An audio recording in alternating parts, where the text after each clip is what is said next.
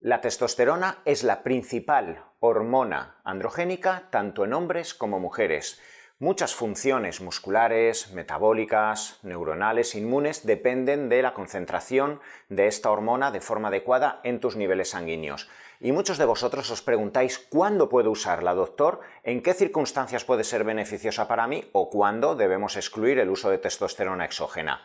Empezamos. La testosterona siempre ha sido una hormona que nos ha suscitado múltiples preguntas. Preguntas acerca de sus beneficios en la salud, sus beneficios en el metabolismo, en el rendimiento deportivo, en la composición corporal, sus usos en terapias antienvejecimiento. Muchos de vosotros os preguntáis cuando os hacéis una analítica si vuestros niveles en sangre son adecuados, si podéis usar testosterona para beneficiaros a nivel metabólico, a nivel de cualquier patología que podáis tener eh, de base. Y en este vídeo te voy a hablar cuáles son las circunstancias fisiológicas en las cuales tanto si eres hombre como si eres mujer puedes beneficiarte del uso de una testosterona exógena. Primer uso de la testosterona exógena, déficit de testosterona. Este realmente debería ser el principal uso que debemos tener de la testosterona. Pueden existir múltiples circunstancias o patologías por las cuales un niño no desarrolla los caracteres sexuales secundarios a partir de la pubertad, a partir de la adolescencia. Ese testículo no empieza a liberar testosterona, como en el caso del síndrome de Klinefelter u otros síndromes hormonales, en los cuales a partir de los 15-16 años un pediatra o un endocrino tiene que generar una exposición cada X tiempo, ya sea con parches, ya sea con inyectables, ya sea con geles, en ese niño de 15-16 años con el objetivo de que vaya a aumentar su masa muscular, que vaya a tener eh, el vello, que su voz se vaya a hacer grave, que poco a poco vaya desarrollando las características sexuales secundarias. Otra circunstancia en la cual pueden existir déficits de testosterona son como consecuencia del uso de determinados fármacos, principalmente quimioterapias o corticoides. Muchos hombres pueden recibir con 20, 25, 30 años un diagnóstico de un cáncer, se van a enfrentar a una quimioterapia y de hecho es esta la variable que hace que muchos hombres tengan que congelar su esperma porque la quimioterapia puede afectar al funcionamiento posterior, una vez ya te hayas sanado del cáncer, ese funcionamiento efectivo del testículo, de forma que ya no vas a sintetizar de forma eficiente ni espermatozoides y muy probablemente la liberación de testosterona tras tu quimioterapia puede mermar mucho. En estos casos se puede plantear, una vez ya has pasado todos tus ciclos de quimioterapia, de radioterapia, etcétera, cuáles son los niveles basales con los que te has quedado de liberación de testosterona y a partir de ahí hablar con tu urólogo, con tu endocrino y plantear una reposición de testosterona. Y finalmente tendríamos la andropausia o el proceso por el cual a partir de los 35-40 años, un hombre puede empezar a liberar cada vez menos testosterona como consecuencia de la propiedad, como consecuencia del estrés, niveles elevados de cortisol, como consecuencia de síndromes metabólicos que acaban afectando a la liberación y a la biodisponibilidad correcta de la testosterona. En estos casos, y guiado con unas analíticas en las cuales tras varios meses se observe que incluso aunque hagas una alimentación correcta, deporte correcto, suplementación efectiva, etcétera, tu tu eje hormonal hipotalámico hipofisario no arranca y ahí vuelvo a repetir con las diferentes variables que tenemos, ya sean inyectables, ya sean geles o parches, puedes usar una mini dosis para llegar a esas concentraciones adecuadas que tenemos que tener en sangre. Y siempre voy a repetirte, la reposición de testosterona adecuada debe permitir que consigas los niveles en concentración sanguínea adecuados para un hombre joven de 25 o 30 años, pero nunca debemos ni duplicar ni triplicar por eh, muchos efectos positivos y por muy tentador que sea elevar más el nivel de testosterona porque gracias a ello vas a estar más eufórico, vas a reponerte mejor de los entrenamientos, vas a dormir menos, vas a tener más foco cognitivo. No, estamos buscando terapias que a medio y largo plazo puedan sostenerse en tu vida y sin efectos secundarios. Por eso, si vas a generar ese TRT, esa terapia de reposición de testosterona, a continuación necesitarás tus análisis y verificado por un profesional médico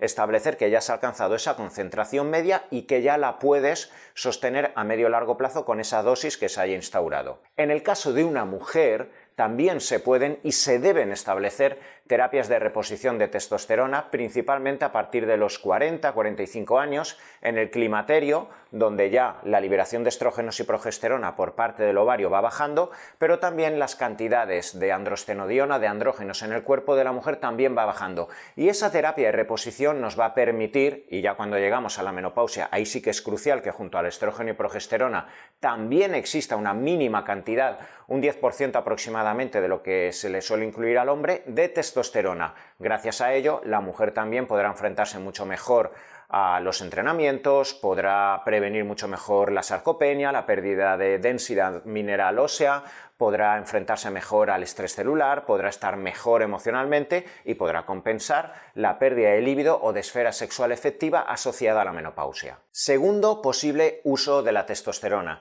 síndromes de fatiga crónica, síndromes de fibromialgia y depresión del sistema nervioso central. En muchísimas ocasiones, sin existir un déficit claro de testosterona, un hipogonadismo, nos podemos encontrar muchas personas que están arrastrando fatiga crónica, cansancio, se levantan por la mañana y son incapaces de encarar el día a día, se han encontrado con circunstancias externas en los últimos años como cuidar de un familiar con una enfermedad, con dos, tres trabajos, con entrenamientos muy exhaustivos para preparar oposiciones, con una enfermedad incluso que puedas tener en tu organismo, pero que te ha generado mucho componente emocional, has tenido que seguir trabajando, no has podido descansar. Cada persona puede tener un drama, pero a partir de los 35 o 40 años, la capacidad endógena de poder enfrentarte al estrés físico o emocional empieza a mermarse. En primer lugar, porque la cápsula suprarrenal poco a poco va dejando de liberar de forma eficiente la dehidroepiandrosterona, DHEA, pero a partir de los 35 o 40 años también van disminuyendo los andrógenos que tenemos tanto los hombres como las mujeres. ¿Y qué ocurre? Que hasta los 30-35 años tu organismo liberaba cortisol para enfrentarte al estrés, el cortisol es catabólico y esto genera pérdida de masa muscular, pérdida de colágeno, inmunodepresión, pero todo era compensado gracias a los andrógenos, la DEA y la testosterona, tanto en hombre como mujer. ¿Qué ocurre a partir de los treinta y tantos años, acercándonos a la década de los 40 años? Que se produce una merma en los niveles de testosterona y de DEA y ese efecto catabólico del cortisol te empieza a mermar de la noche a la mañana, empiezas a perder ahora mucha masa muscular, empiezas a tener flacidez, empiezas a perder colágeno, tu piel se empieza a deshidratar, el cabello se te empieza a quedar quebradizo, empiezas a tener pérdidas de memoria, no puedes focalizar, empiezas a tener dolor articular, empiezas a inmunodeprimirte y no, no sales de una alergia, de un asma, de una intolerancia alimenticia, cuando caes en un resfriado, eh, te duele toda la musculatura, eso es porque no existen andrógenos en tu organismo. Y esto lo veo constantemente en analíticas, principalmente ese perfil de persona luchadora que hasta los 35 años ha podido con todo y a partir de los 40 años surgen todos estos síndromes que se encuadran en un síndrome de fatiga crónica, fibromialgia y que por desgracia en muchas ocasiones solo se abordan con antidepresivos, con antiinflamatorios, con corticoides, con terapias biológicas cuando a largo plazo también acaban surgiendo eh, efectos inmunológicos y enfermedades autoinmunes y, por suerte, una mínima dosis, de forma controlada, con tu analítica, con un seguimiento donde cada dos, tres meses se vayan viendo analíticas para verificar que el nivel de testosterona está en el rango donde queremos llevar y la DEA, eso nos va a permitir recuperar el estado anabólico que necesita tu organismo. ¿Para qué? Para permitir fabricar masa muscular, para que te puedas enfrentar de nuevo al deporte, para que gracias a enfrentarte al deporte se balanceen tus biorritmos, tengas más endorfinas de nuevo, estés mejor cognitivamente, vuelvas a recuperar tu líbido y tu actividad sexual, lo cual evidentemente si estás muy muy muy cansado, lo último que te acuerdas es de tener relaciones sexuales, pero luego tienes una pareja, luego tienes una autoestima, una competencia sexual que quieres seguir manteniendo contigo mismo. Y de ahí que esa incorporación balanceada junto a la nutrición, junto al deporte y el resto de áreas de testosterona o de DEA nos van a poder compensar todos estos síndromes de fatiga crónica y depresiones. Vuelvo a repetirte que esto lo he visto muchísimo en consulta, pacientes que llevan arrastrando terapias psicológicas, eh, fármacos antidepresivos, antiobsesivos, ansiolíticos, etc. Y en cuestión de pocos meses, en cuanto esos niveles de testosterona y de DEA empiezan a alcanzar las cotas medias que queremos tener en sangre, la persona directamente te dice que mm, estoy alegre, estoy contento, he relativizado el problema que llevo en mi cabeza rumiando durante años y ya no me hace falta el antidepresivo. Con esto no te estoy diciendo que eh, anules todos estos fármacos. Los fármacos están para usarlos a corto, medio plazo, pero quiero que sepas que puedes hablar con tu psiquiatra, con tu endocrino y observa si estás con todos estos síntomas, tus niveles de testosterona para plantearte una reposición. Tercer uso de la testosterona, síndromes metabólicos. Entendiendo como síndrome metabólico ese proceso fisiológico alterado por el cual existe una resistencia periférica en los receptores a la insulina que te genera un caldo de cultivo en el cual existe predisposición a diabetes tipo 2, descontrol de la glucosa, alteraciones del perfil lipídico, colesterol, triglicéridos, elevación de ácido úrico, aumento de la presión arterial, predisposición a accidentes cardiovasculares y cerebrovasculares y un estado basal de inflamación crónico de bajo grado, normalmente junto a grasa abdominal y visceral que sabéis que es la grasa que inflamada se encuentra asociada a todas estas patologías metabólicas que cada vez aumentan más de forma epidemiológica en el siglo XXI. Si hay una variable que influye muchísimo en mejorar la resistencia a la insulina, en reducir la inflamación, en aumentar tu masa muscular y si tienes más masa muscular, tienes más tasa metabólica basal, tienes más receptores a la insulina y que de forma global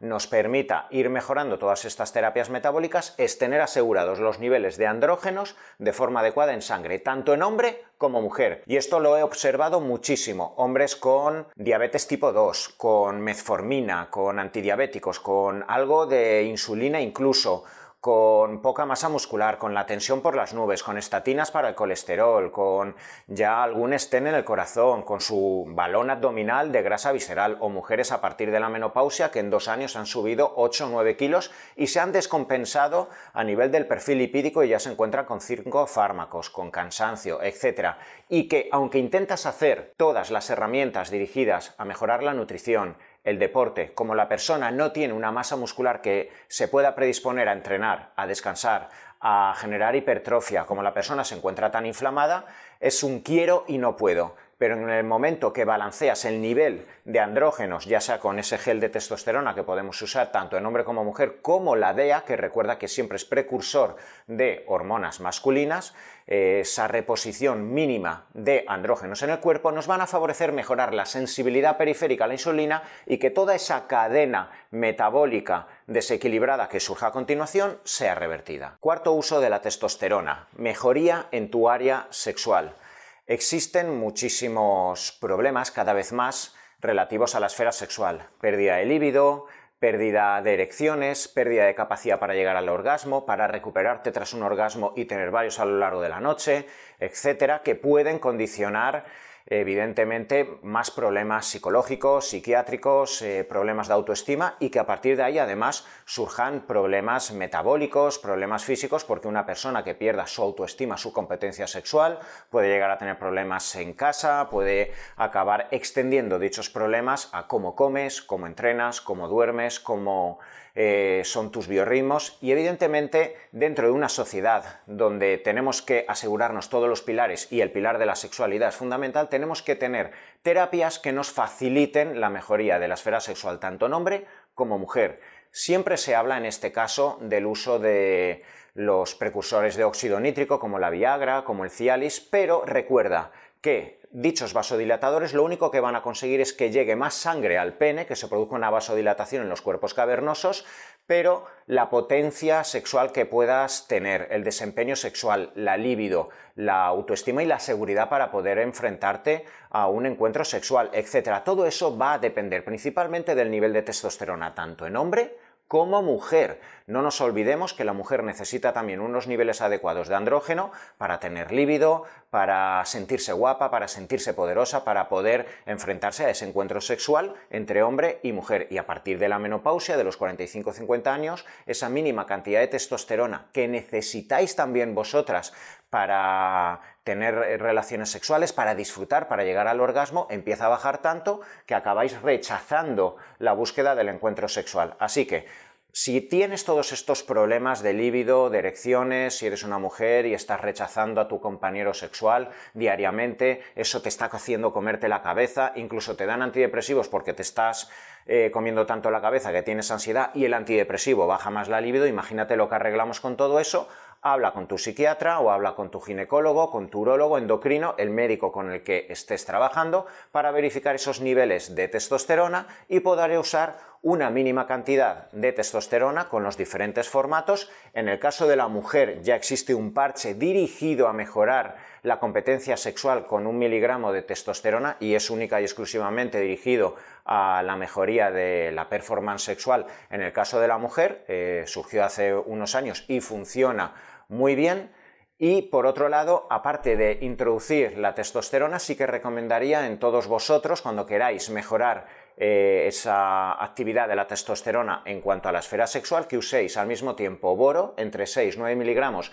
para que la testosterona sea más disponible, y algún precursor de dopamina, como puede ser la L-tirosina y la mucuna pruriens, porque mucha testosterona o mucha vasodilatación sin dopamina no nos va a permitir tener una libido efectiva. Quinto, uso de la testosterona. Mejoría en la fertilidad. Fíjate qué curioso. Antes te acabo de hablar de que el uso de la testosterona en el caso del hombre puede producir inhibición del eje hipotalámico hipofisario testicular. Y es cierto que a partir de la cuarta quinta semana del uso de testosterona se produce una merma en la liberación de espermatozoides, pero bien es conocido por parte de muchos andrólogos o urólogos o en departamentos de fecundación in vitro en los cuales se sabe que cuando un hombre durante dos tres semanas se expone a una mínima cantidad de testosterona, se produce una mayor liberación a corto plazo de la cantidad de esperma acumulado en nuestro próstata, mayor producción de líquido espermático, prostático, etc. Entonces, para todos aquellos que os estáis planteando hacer una fecundación in vitro junto a vuestra mujer, queréis congelaros esperma, etc., una forma de conseguir mayor liberación y eficiencia de esos espermatozoides es el uso de una pequeña cantidad de crema de testosterona, bien balanceado con unos análisis previos donde sepamos el nivel donde partimos y la producción durante 2-3 semanas va a ser mucho mayor, aunque sí que es verdad que a partir de la cuarta semana existirá una merma. Y en el caso de la mujer, para facilitar y mejorar la fertilidad, también, sobre todo, vosotras que en muchas ocasiones tenéis que exponeros a estas fecundaciones in vitro o vitrificación de vuestros folículos, dos semanas previas al proceso de extracción de los óvulos, una mínima cantidad o bien de testosterona liposomada en forma de crema o una mínima cantidad de DEA que también va a aumentar los andrógenos, va a facilitar y mucho la maduración de los folículos que finalmente deben ser eficientes para generar el embrión. Hasta aquí habríamos hablado de todos los usos fisiológicos que deben usarse por parte de hombre o mujer y siempre guiado por un profesional médico de las hormonas masculinas, la testosterona. En este caso también, siempre que hablo de la testosterona, de forma paralela tenemos que incluir a la DEA. De hecho, normalmente yo en los tratamientos suelo hacer un uso sinérgico de testosterona a baja dosis, DEA a baja dosis, porque entre los dos suelen potenciarse mutuamente los efectos. Pero también existen circunstancias en las cuales no podemos ni debemos usar la testosterona. En primer lugar, tendríamos eh, aquellos hombres que tengan problemas de prostatitis, de hiperplasia benigna maligna o incluso un cáncer de próstata. Aunque cierto es que la testosterona per se no te debe producir problemas a nivel prostático, de hecho un adolescente que tiene unos niveles altísimos de testosterona tiene la próstata muy pequeña. El gran problema es la cantidad de testosterona que principalmente se te va a dirigir hacia la producción de estradiol, de hormonas femeninas, que sí que es bien conocido, te van a generar una hiperplasia, un crecimiento e incluso a medio largo plazo mayor predisposición a un cáncer de próstata. Por tanto, si eres un hombre con todos estos antecedentes de prostatitis, de hiperplasia benigna, eh, a nivel de próstata, si además en este momento tienes mucha grasa abdominal, tienes eh, poco control de la nutrición, no haces deporte, no existe ese caldo de cultivo favorable para que la testosterona entre en tu cuerpo, primero arregla lo que tienes que arreglar, primero baja la inflamación de tu cuerpo, baja el PSA, eh, habla con tu urólogo para plantearte cuándo va a ser el momento eficiente, dónde introducir la testosterona o directamente descartarlo. Puede ser que nunca seas un hombre al cual se le debe introducir una testosterona exógena por estos problemas prostáticos. En segundo lugar, tampoco vamos a usar la testosterona cuando existan problemas metabólicos de base asociados a un porcentaje de grasa alto.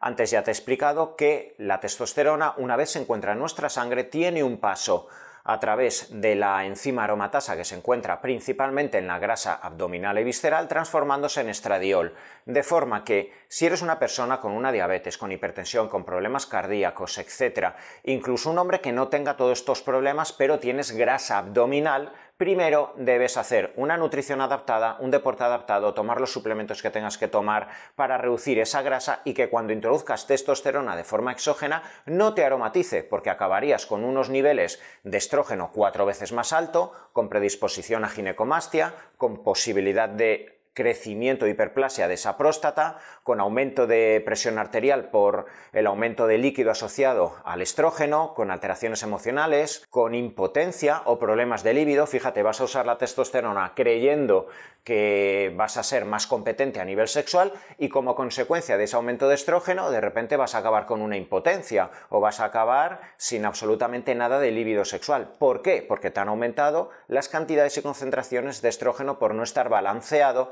el terreno biológico donde hemos introducido la testosterona. La tercera circunstancia donde no debemos introducir testosterona, en este caso hablaríamos del sexo femenino, es cuando existan problemas de base asociados a los andrógenos el conocido síndrome de ovario poliquístico, un síndrome de base metabólica, pero que da lugar a que el ovario libere cantidades muy elevadas de andrógenos, generando caída de cabello, acné, hirsutismo, infertilidad, etc. Diversos problemas metabólicos asociados a la liberación de testosterona y evidentemente en una mujer de 18, de 19 años que no le baja el periodo menstrual, que tiene mucho acné quístico, que se le está cayendo el cabello, no vas a introducir, aunque sea una mínima cantidad de andrógenos. El cuerpo tiene que estar preparado, tiene que estar balanceado para que ya esa mujer pueda beneficiarse si es que necesita una cantidad de testosterona por X circunstancias. De forma que síndromes de ovario poliquístico, fibroadenomas, miomas, endometriosis, todo este tipo de procesos asociados a desbalance de las hormonas sexuales, ni locos, eh, independientemente de la edad, que tengas 44 años y que observes que tus niveles de androstenodiona están muy bajos, si tienes un de base miomas sangrantes, tienes endometriosis, fibroadenomas, un cáncer de mama, evidentemente, o sea, lo descartamos absolutamente, la reposición de hormona masculina va a quedar descartada. Cuarto y último proceso que te desaconsejo, el uso de la testosterona para la mejoría del rendimiento deportivo, estético, eh, o incluso para mejorar emocionalmente. Por desgracia nos encontramos en unos tiempos donde la exigencia de una estética corporal que encaja dentro de la sociedad es mayor como consecuencia de la exposición de las redes sociales, de las exigencias de una estética con poco porcentaje de grasa y bastante masa muscular tanto en hombre como mujer, la tentación del uso de testosterona u otros derivados es muy alta y esto lo veo constantemente en consulta, por desgracia, tanto hombres como mujeres que han tomado altas cantidades, no las concentraciones de las que estamos hablando, que simplemente deben reponer de forma terapéutica las cantidades y concentraciones de andrógenos en el cuerpo, sino cantidades que pueden llegar hasta 20 veces más la cantidad que normalmente libera el testículo, el ovario, la cápsula suprarrenal. Evidentemente, aunque a corto plazo el beneficio estético, el beneficio del rendimiento deportivo, el beneficio metabólico, el beneficio emocional, porque la liberación de dopamina y de endorfinas cuando estás con altas dosis de andrógenos es brutal. La persona dice, esto es lo más maravilloso que he probado en mi vida y no lo quiero dejar. Claro, ahí van a venir luego problemas de hipertensión, cardiovasculares, metabólicos, neuronales, inmunológicos, eh, prostáticos, ováricos, infertilidad. Van a venir muchísimos problemas que tarde o temprano, cuando cualquier persona usa una supradosis de una hormona, no solo de la testosterona, del estrógeno, de la tiroides, de la insulina o de cualquier fármaco, van a aparecer, van a aparecer estos efectos secundarios. Así que si eres una persona deportista amateur o deportista evidentemente profesional, ya ni te lo plantees porque te daría positivo en un control antidoping, pero no te plantees usar eh, este tipo de hormonas porque a medio largo plazo vas a tener efectos secundarios y las consecuencias positivas que puedas obtener no van a ser sostenibles ni a medio ni a largo plazo. Hablar de salud implica hablar de la homeostasis, del equilibrio de todos los sistemas fisiológicos que tenemos en nuestro organismo. Uno de esos sistemas fisiológicos muy importante para el músculo, para el sistema nervioso, para el sistema inmune, es el propio sistema hormonal. Y dentro del sistema hormonal tenemos la testosterona, la principal hormona androgénica tanto en hombres como mujeres.